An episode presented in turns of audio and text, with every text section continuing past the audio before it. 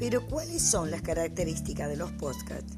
Por un lado, presentan contenidos de audio que pueden ser escuchados libremente en Internet. Se trata de páginas que permiten la suscripción, la actualización y la retroalimentación de los contenidos colgados. Pueden ser manipulados y reproducidos desde el ordenador o desde una herramienta de audio digital.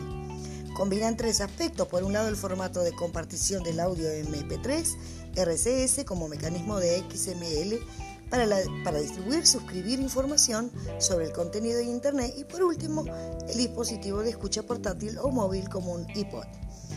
Podríamos definir entonces el podcast educativo como un medio didáctico que supone la existencia de un archivo sonoro con contenidos educativos y que ha sido creado a partir de un proceso de planificación didáctica. Puede ser elaborado por un docente o un alumno. Los grandes beneficios del podcast educativo son los que permiten difundir contenidos de audio de forma simple, utilizando una estructura web hipertextual. El proceso de escucha se puede repetir y revisar todas las veces que sea necesario.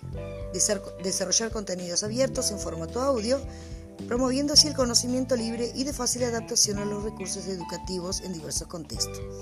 Deben de tener un destinatario específico, también el contenido, eh, deben recibir información cuando los docentes o alumnos expertos realicen modificaciones de los contenidos. Diversificar los recursos de enseñanza, recursos para fomentar el aprendizaje autónomo, grabaciones de las clases y actividades prácticas que se desarrollan en la clase presencial. El podcast es por tanto una herramienta muy flexible para la educación porque nos permite elaborar guiones adaptados a nuestra realidad educativa. También nos permite descargar, escuchar, grabar y crear una página XML para difundirla. El podcast constituye, por tanto, uno de los grandes servicios que más potenciales presenta para la, educación, sobre todo si a la posibilidad de transferir y reproducir audio le sumamos la posibilidad de hacer lo propio con el video, por ejemplo. Sin embargo, conviene recordar que la herramienta por sí sola no conduce a la consecución de ningún logro. El docente es el elemento más significativo para concretar el medio dentro de un contexto determinado de enseñanza-aprendizaje. Antes de pensar en términos de qué medio vamos a utilizar, hay que pensar para quiénes y cómo lo vamos a utilizar y qué potencialidades tiene.